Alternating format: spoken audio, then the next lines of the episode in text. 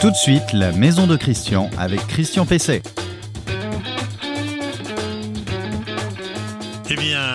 Bonjour, euh, je suis effectivement Christian Pesset. Bienvenue dans la maison de Christian, bienvenue dans votre maison et bienvenue dans cette émission euh, hebdomadaire qui euh, vise à rendre votre logement de plus en plus performant, moins gourmand en énergie, plus respectueux de l'environnement. Je vais vous donner, comme toujours, un certain nombre de conseils qui, je l'espère, vous permettront d'arriver arriver à ce résultat une maison, un logement très performant. Euh, vous pourrez retrouver euh, cette émission comme d'habitude euh, tous les samedis matins. vous pouvez la retrouver sur le site reno-info-maison.com, ce site sur lequel vous pouvez aussi poser toutes vos questions, sur la page Facebook dédiée, sur LinkedIn et sur les principales plateformes de podcast ainsi que sur une chaîne YouTube spécifique à l'émission. Alors dans celle-ci, eh je vais répondre d'abord à la question euh, de Jean-Michel euh, qui s'interroge sur la qualité d'une isolation par l'extérieur en PSE, autrement dit en polystyrène euh, expansé, et là en l'occurrence en polystyrène extrudé, donc et graffité. On lui a dit qu'il risquait de faire pourrir euh, ses murs avec ce système. Vous allez voir que ça n'est pas du tout le cas. Je vais vous présenter mon coup de cœur produit, comme chaque semaine euh, maintenant, et euh, je vais sortir dans le jardin. je vais vous parler du dernier souffleur aspiro broyeur de Cheriobi qui est idéal en ce moment pour le ramassage des feuilles qui se sont enfin décidées à tomber des arbres avec un certain nombre euh, donc de coups de vent ces derniers temps.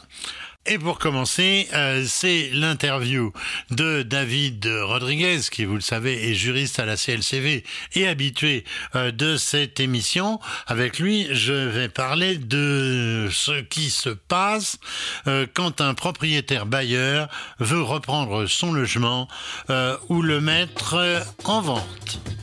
L'invité de Christian Pesset. David Rodriguez, euh, bonjour. Bonjour Christian. Alors, un propriétaire euh, bailleur euh, peut, je crois, interrompre un bail d'habitation, mais dans quelles conditions peut-il le faire, puisqu'un bail, normalement, c'est trois ans? Ah oui, c'est tout à fait possible de, pour un bailleur de, de, vendre son logement. Alors, il y a deux situations. Soit il va le vendre occupé, et dans ce cas-là, la vente se fera en cours de bail, sans démarche particulière à part une information du locataire. Soit effectivement, il va vendre le logement vide de toute occupation et il devra donc, dans ce cas, délivrer un congé pour vente au locataire. Le bail a généralement une durée de trois ans si le propriétaire est un particulier, six ans c'est une personne morale, et le congé ne peut être délivré que pour la fin du bail, donc à l'expiration de ce délai de trois ans ou de six ans, et en respectant un délai de préavis de six mois. Donc voilà, condition euh, indispensable, sinon le congé serait nul. Quelle démarche alors le, propriétaire doit-il euh, entreprendre à l'égard de, son locataire euh, et je vais dire aussi réciproquement?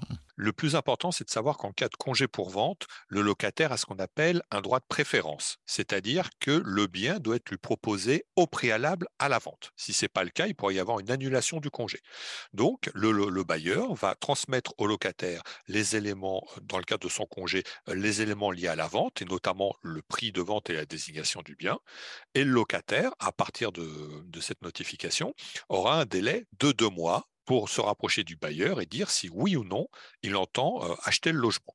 S'il entend acheter le logement et faire recours, euh, recourir à un emprunt, dans ce cas-là, le délai est augmenté encore de deux mois euh, pour précisément permettre le, bah, au, locataire de s'acquitter des différentes démarches administratives et notamment auprès des établissements bancaires si le, locataire euh, vend son logement euh, occupé le, bail, est-il euh, obligatoirement transféré aux mêmes conditions que le bail d'origine? Si le bailleur a vendu le logement occupé, donc c'est-à-dire qu'il n'a pas délivré de congé, le locataire est toujours sur place et son droit, en quelque sorte, n'est pas remis en cause. C'est-à-dire que la seule chose qui va changer dans l'immédiat pour lui, ça va être les coordonnées de son nouveau propriétaire. Celui-ci aura l'obligation, de façon de les lui notifier, donc lui envoyer en recommandé ben, ses coordonnées. Et, et en parallèle, il convient de noter que À la fin du bail, peu importe dans combien de temps, si c'est le locataire ou le bailleur qui délivre un congé le cas échéant, le dépôt de garantie devra être restitué par ce nouveau propriétaire, alors même qu'il avait été versé au vendeur lors de la signature du bail. Si le locataire euh, veut bien euh, partir, dans, quel délai euh, peut-on l'obliger à le faire et, quand récupère-t-il son dépôt de garantie? Si le locataire veut bien partir, là on considère qu'on est dans le cadre d'une vente libre, c'est-à-dire suite à un congé pour vente. Donc le, bailleur doit respecter ce délai de préavis de six mois et pendant ce délai de préavis de six mois, le locataire peut quitter les lieux. Enfin, dès que le congé a été délivré, de toute façon, le locataire peut quitter les lieux à tout moment. C'est-à-dire qu'il ne va pas refaire de son côté lui-même un congé. Et il ne paye le loyer que pendant la durée, effectivement, d'occupation effective. C'est-à-dire que si le bailleur lui délivre un congé six mois à l'avance et que le locataire part au bout d'un mois, c'est tout à fait possible et il ne paiera qu'un mois de loyer. Après, bien évidemment, le dépôt de garantie va être restitué au moment de la remise des clés. La remise des clés se fait quand? Ben, Elle se fait lors de l'état des lieux de sortie le plus souvent. Donc, il faut essayer de caler l'état des lieux de sortie avec la date de départ du locataire. Et si le locataire persiste à, rester dans les lieux, qu'est-ce qui se passe? Si le locataire persiste à rester dans les lieux, alors après, il devient occupant sans droit ni titre à l'expiration du délai de, préavis. C'est-à-dire qu'il peut y avoir à son encontre une procédure d'expulsion, donc ce qui veut dire saisir le juge, utilisation d'un avocat, donc les procédures sont quand même assez longues, mais il faut savoir que le locataire s'acquittera dans ce cas-là d'une indemnité d'occupation qui correspondra au montant du loyer charge comprise, plus également des frais de procédure. Donc ce n'est pas forcément une chose à faire. si l'on veut contester le congé tel qu'il a été délivré, puisqu'on estime qu'il manque des, décisions, des, des éléments d'information, le mieux dans ce cas, c'est peut-être de prendre l'initiative et soi-même de contester la validité du, congé ou essayer de négocier avec le, le vendeur euh, soit une, reconduction du bail, soit euh, une durée d'occupation euh, un petit peu plus longue avec le locataire qui s'engagerait à quitter les lieux passer un certain délai. Mais là, pour le coup, il est préférable de recourir à un avocat. Alors on peut se poser aussi la question, est-ce que l'âge du locataire euh, et son niveau de revenu euh, entrent en ligne de compte en cas de procédure d'expulsion? Deux choses. Pour la procédure d'expulsion, effectivement, le, juge va regarder toutes les caractéristiques, à savoir les conditions euh, de ressources du, locataire, il ce qu'on appelle le droit au logement opposable également.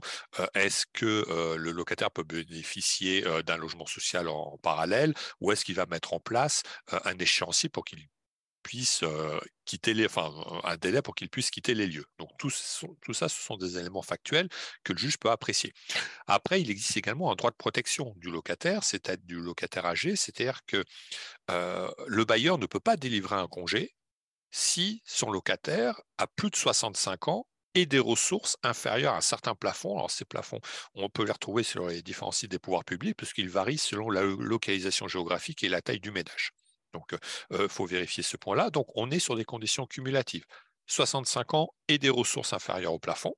Dans ce cas-là, le bailleur ne peut pas délivrer de congé, à moins de lui trouver un autre logement situé dans, dans le même périmètre géographique. Par contre, ces dispositions ne s'appliquent pas si le bailleur lui-même, de son côté, a plus de 65 ans ou si ses ressources sont inférieures également à un certain plafond. sachant que là, on est ici sur des conditions alternatives il ne doit ne répondre qu'aux critères d'âge ou de ressources, contrairement au locataire où c'est cumulatif, c'est âge et ressources. En cas de conflit, euh, quel est le tribunal euh, compétent?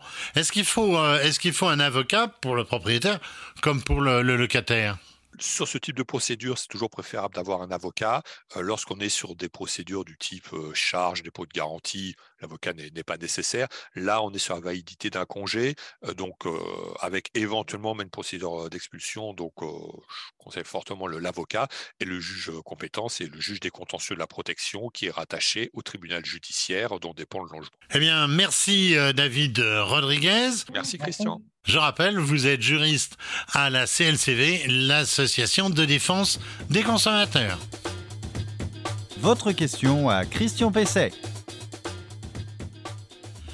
Alors là, la question euh, qui m'a été posée euh, cette semaine, c'est celle de Jean-Michel. Il me dit euh, J'habite une maison de la fin des années 1960 et j'envisage de la faire isoler par l'extérieur. On me propose donc une ITE avec du polystyrène graphité de 12 ou 15 cm et un enduit. on m'a dit que cela pourrait faire pourrir les murs. Les artisans RGE que j'ai consultés m'ont rassuré, mais j'aimerais avoir votre avis, c'est très gentil. Euh, faut-il prendre certaines précautions euh, dans les matériaux et où la technique de pose pour ne pas euh, risquer de dégrader le bâti? Alors, euh, l'isolation par l'extérieur en polystyrène euh, expansé, surtout euh, graphité, ça veut dire que c'est un lambda, vous savez, le coefficient d'efficacité de 30 à 32, eh bien, c'est une excellente option. Elle est largement pratiquée sans désordre particulier très régulièrement. Vous trouverez sur le site reno-info-maison.com une interview sur le sujet. c'est le responsable d'Isobox, qui est un, un spécialiste de la question. Euh, vous retrouverez tout ça donc dans une page euh, du site. Euh, pour préciser, c'est l'épisode aussi 61 de la maison de Christian puisqu'il était venu donc en studio. Alors les panneaux, eh bien, ils seront maintenus par des chevilles à frapper ou collés et ça c'est obligatoire en revanche pour les maisons Phoenix. Vous savez les maisons qui sont en, en panneaux de béton sur ossature métallique.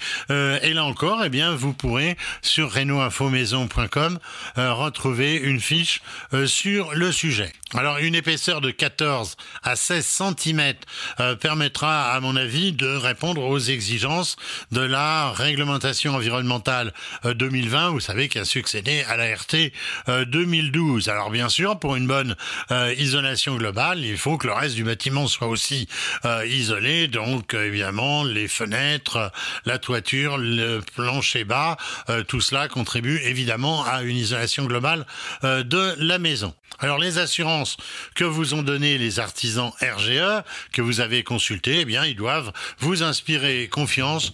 Vous pouvez y aller. Le coup de cœur produit de Christian Pesset. Le coup de cœur produit de Christian Pesset, il sera à l'extérieur, à l'extérieur aujourd'hui. Avec les dernières tempêtes, vous avez pu constater que les feuilles qui s'obstinaient euh, cette année à rester euh, euh, sur les arbres, eh elles ont fini par tomber et envahir les pelouses, les, les allées. Alors pour s'en débarrasser, pour les enlever, j'ai trouvé un nouveau, le nouveau, un nouvel appareil, le nouveau souffleur aspiro broyeur Ryobi.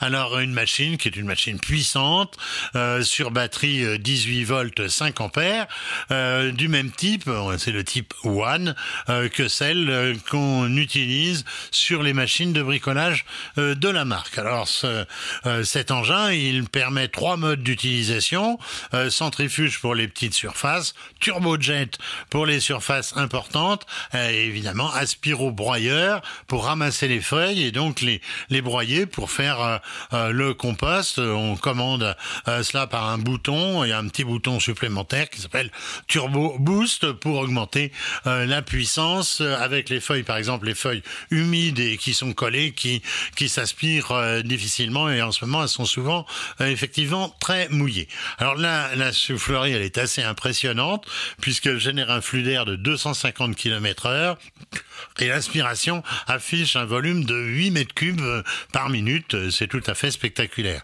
Le fabricant annonce une commande avec interface intelligente. Hein.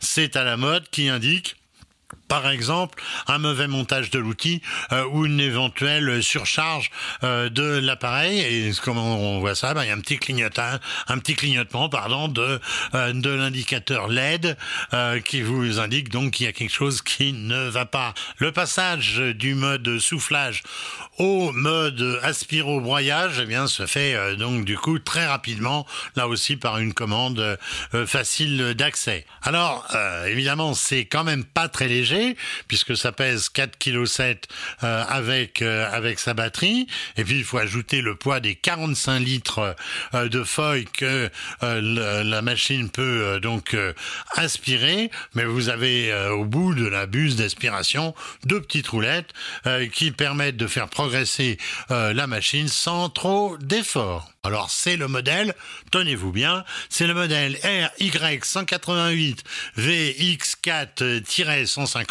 Ça s'invente pas, on pourrait peut-être trouver des noms un peu plus un peu plus simples. Eh bien, c'est pas très cher, ça vaut euh, quelque chose comme 300 euros.